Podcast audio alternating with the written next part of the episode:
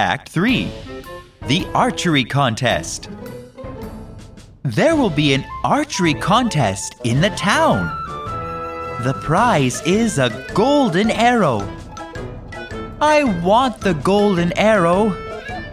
Don't go. It's a trap. The sheriff will catch you. Don't worry. I will dress as a farmer. Then nobody will know I'm Robin Hood.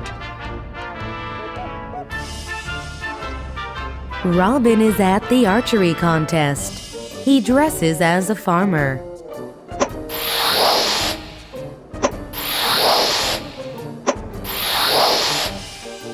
Here come many archers, but I can't see Robin Hood.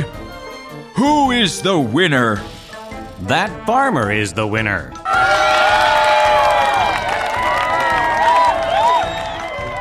The farmer bends on his knees for the golden arrow. Stop! The farmer is Robin Hood.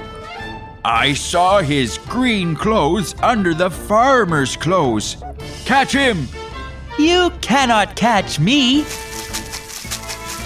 Ha ha! I won the golden arrow.